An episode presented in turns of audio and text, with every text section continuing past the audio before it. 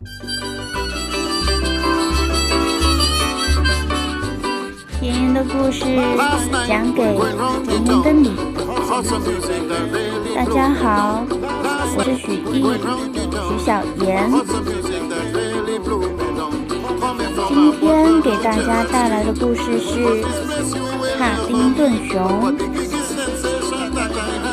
标本风波。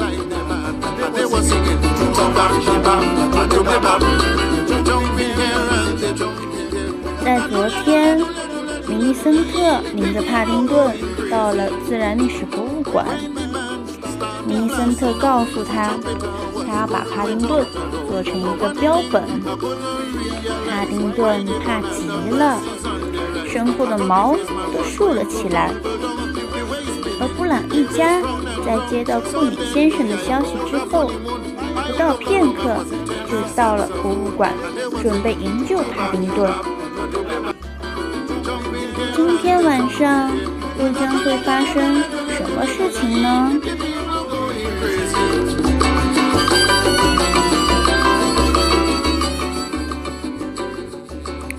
我们怎么进去呢？乔纳森问。亨利审视着这栋用陶土鸟与一些野兽石雕装点的雄伟建筑。这里展示着一些世界上稀有的动物标本。这里就像一座森严的堡垒，他说，有许多警报和监控装置。下水道，朱迪突然说。大家莫名其妙地看着他。你不是说下水道可以带我们去城市中的任何一个角落吗，妈妈？是的，我说过。你太棒了，朱迪。布朗太太说着，在马路上寻找着通往检查井的下水道入口。朱迪转身对正在翻着自己背包的乔纳森说。妈妈刚才叫了我的名字，他叫了我朱迪。真奇怪，乔纳森说。伯德太太去哪里了？伯德太太去了警卫室，她在袖子里暗藏了一点小把戏，那是一瓶海员用来提神醒脑的朗姆酒。警卫室里，一只罗特维尔犬。正趴在守卫脚边打盹儿，他敲了敲窗户，用虚弱的声音说：“不好意思，年轻人。”守卫看到一位戴着围巾的老太太站在门外瑟瑟发抖，于是打开了门。“你还好吗？你能帮帮我这个虚弱的老人吗？”我的太太可怜地说。我错过了公交车，外面太冷了，我觉得自己的血液都凝固了。守卫把他扶上台阶，快进来，在壁炉旁暖和一下吧。哦，我的脚患有严重的乳囊炎，他抱怨着。我今年已经七十五岁了。波德太太在行动前迅速地对布朗先生说了自己的计划，他又匆匆向其他人解释了计划。布朗一家蹲在一面墙下，一个监控摄像头刚好对准他们。我们等他换个方向，布朗先生说。我希望博德太太在里面一切顺利，布朗太太说。妈妈。别忘了，他曾用一只手航行过好望角。朱迪说。波德太太脱下鞋，在壁炉边暖和着双脚的同时，研究着监控系统。他很快弄明白了是哪个手柄控制着对准布朗一家的监控摄像头。接着，他拿出一瓶朗姆酒，对守卫挥舞着。你想要来一小杯酒暖暖身子吗，小伙子？不行，我正在值班呢。他笑着说。波特太太拧开瓶盖，大喝一口。你喝不了这么烈的酒，是吧？你在挑战我吗？他捏着嘴笑着说：“我去拿两个杯子来。”他刚一转身，博德太太就转动了监控摄像头的控制杆。摄像头移开了，爸爸。乔纳森说：“我们走。”布朗先生说道。他们朝检查井跑过去。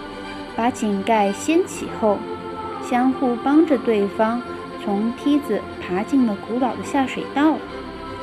为什么有人想绑架帕丁顿呢？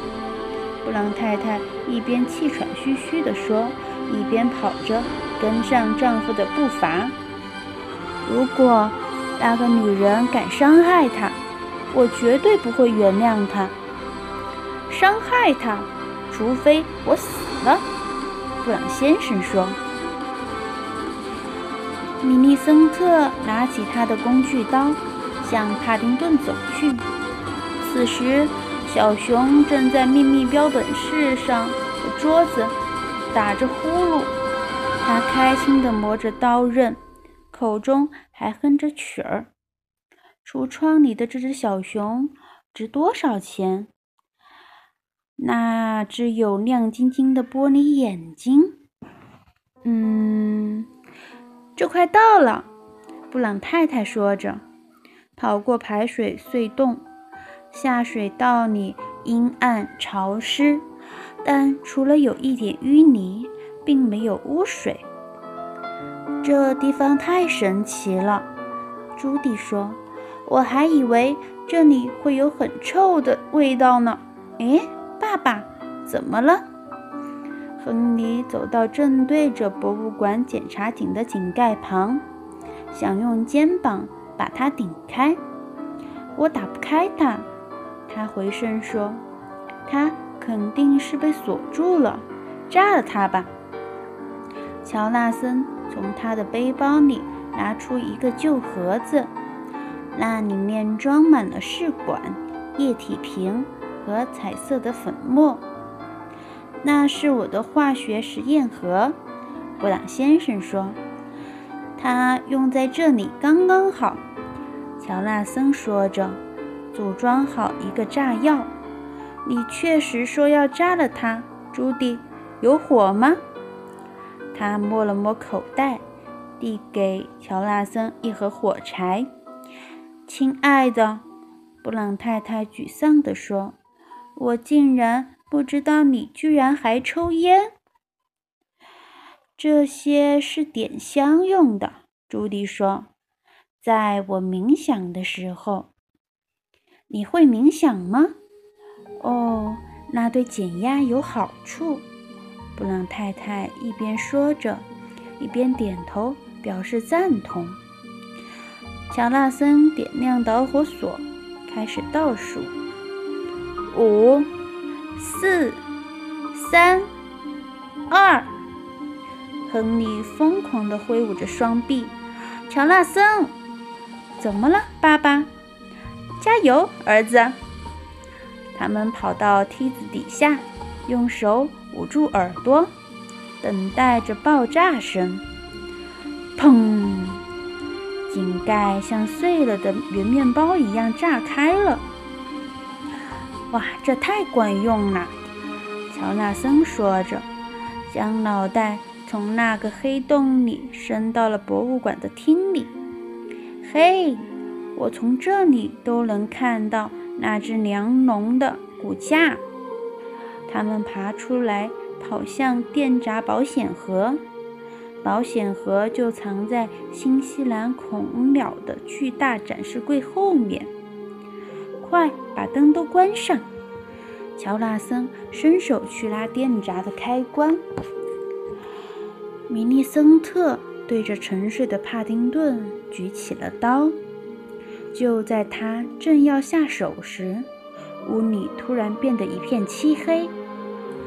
他把刀扔在小熊身边的台子上，从抽屉中翻出了手电，接着。他拉下了犀牛标本的一个尾巴，从密室里打开了门，打着手电冲了出来。布朗一家躲在楼梯下面。米利森特从他们旁边走过时，他们都屏住了呼吸。接着，他们从阴影中蹑手蹑脚地走了出来，迅速向顶楼跑去。那是伯德太太用望远镜最后看到帕丁顿的地方。在走廊的尽头，亨利把鼻子贴在那扇门挡住他们去路的玻璃门上。他拧了拧门把手，门被锁住了。乔纳森，你需要炸了它，他说：“小心点，玛丽。”乔纳森摇了摇头，把空盒举起来给他看。不行，炸药用光了。布朗先生打开窗户，把身子探出窗外，看着窗沿连接着走廊尽头的工作室的阳台。他决定从大楼外侧爬过去。亨利，你不能出去。布朗太太说：“去吧，爸爸。”小纳森说。布朗先生脱下大衣，递给妻子：“总得有个人做这件事。”他说：“这个人就是我。”他一把搂过布朗太太，深情地吻了她。我的英雄，他喘着气说：“啊！”朱迪笑着说。但当布朗先生爬到外面的窗沿上时，他的笑容一下子不见了。爸爸，说真的，你快回来吧，外面在下雪呢。谁说我理智乏味的？他一边开心地说着，一边。紧贴着窗户周围的一条石刻的蛇，慢慢地向旁边蹭过去。明知道会害怕，他还是低头向下看了看。底下的车子比小模型大不了多少。事实上，这太疯狂了。他咕囔着，一点点朝着开窗户爬了过去。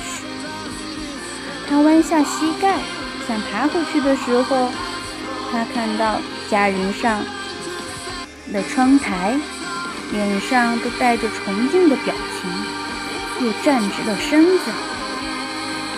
爸爸还挺酷的呢，乔纳森说。这个当然，布朗太太回应道。亨利叹了口气，他不得不坚持下去。朝着阳台一点点挪过去，雪花飘进他的眼睛里。他眨着眼，他就快到了。亨利伸手去抓一只石雕章鱼的腕足，却发现那只是一个冰柱。可当他意识到错误的时候，已经太晚了，冰柱断了。我的天哪！朱莉尖叫着：“爸爸掉下去啦！”亨利，布朗太太哭喊着，将身子探出窗外。幸好他抓住了下方几厘米的那个狗头雕像。我没事，玛丽，他说着，把自己拉了回去。妈妈，爸爸是不是和蜘蛛侠有点关系？小纳森说。我也这么觉得，他说。亨利终于到了标本制作室的窗边，他向里面望去，通过昏暗的光线，他看到帕丁顿一动不动地躺在桌子上，身边摆着各种尖锐的工具。他来晚了吗？亨利着急地敲着玻璃。帕丁顿，帕丁顿，他仍然一动不动。帕丁顿没有回应。布朗先生觉得双眼一阵酸痛。这都是他的错。如果他的家人都恨他，他也不会有一句怨言。但此刻没有人比他更恨自己。帕丁顿动了一下，然后抬起头：“上帝呀，是你吗？”他睡眼惺忪地说：“但是你听起来怎么好像布朗先生？”“就是我啊。”亨利嘶哑地说：“向后看。”帕丁顿有点半梦半醒地坐了起来。当他看到布朗先生在阳台上的时候，他以为自己还在做梦。他揉着双眼：“布朗先生，你在这里做什么？”“我们来救你了。”他说。库里先生解释了一切。真对不起，我之前没有相信你。我真希望你从来没有离开过。我希望你能和我们一起生活。帕丁顿擦了擦眼泪。你真的愿意？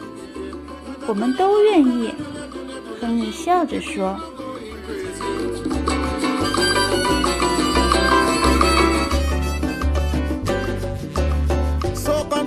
I didn't know what to do. I decided to join in the fun too. Side. I start to do some fancy ballroom style. She said, I think you really have to stop. You only peeping when you should really.